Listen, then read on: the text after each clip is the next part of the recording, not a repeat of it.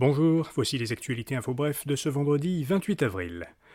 La nouvelle loi fédérale sur la diffusion continue en ligne est adoptée.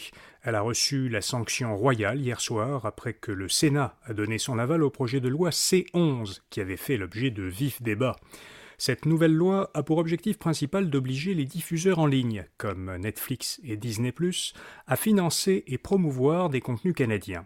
Elle vise à moderniser la loi sur la radiodiffusion pour qu'elle s'applique aussi aux services de diffusion numérique en continu et plus seulement aux diffuseurs traditionnels.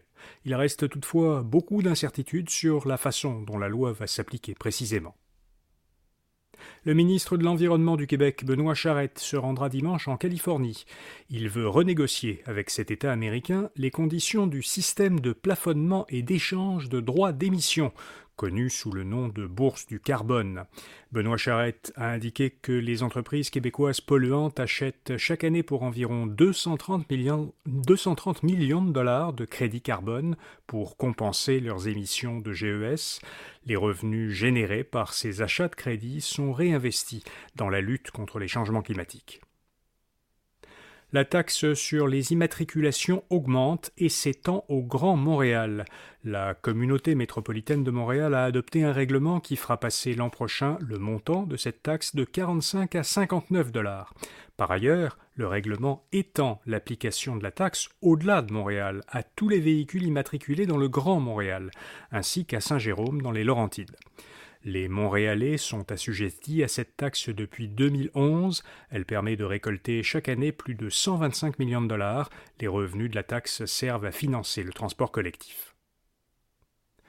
Presque tous les véhicules de combat promis à l'Ukraine ont été livrés. Selon le secrétaire général de l'OTAN, Jens Stoltenberg, les alliés et les partenaires de l'OTAN ont déjà livré à l'Ukraine plus de 1550 véhicules blindés, 230 chars et de grandes quantités de munitions.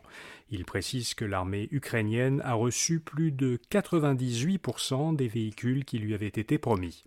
Stoltenberg a indiqué que les forces de l'OTAN ont entraîné et équipé neuf nouvelles brigades blindées ukrainiennes. Il croit que ces brigades placeront l'Ukraine dans une position de force pour reprendre ces territoires qui sont actuellement occupés par la Russie. Et puis Info Bref vous présente désormais un vendredi par mois une initiative d'impact social ou environnemental.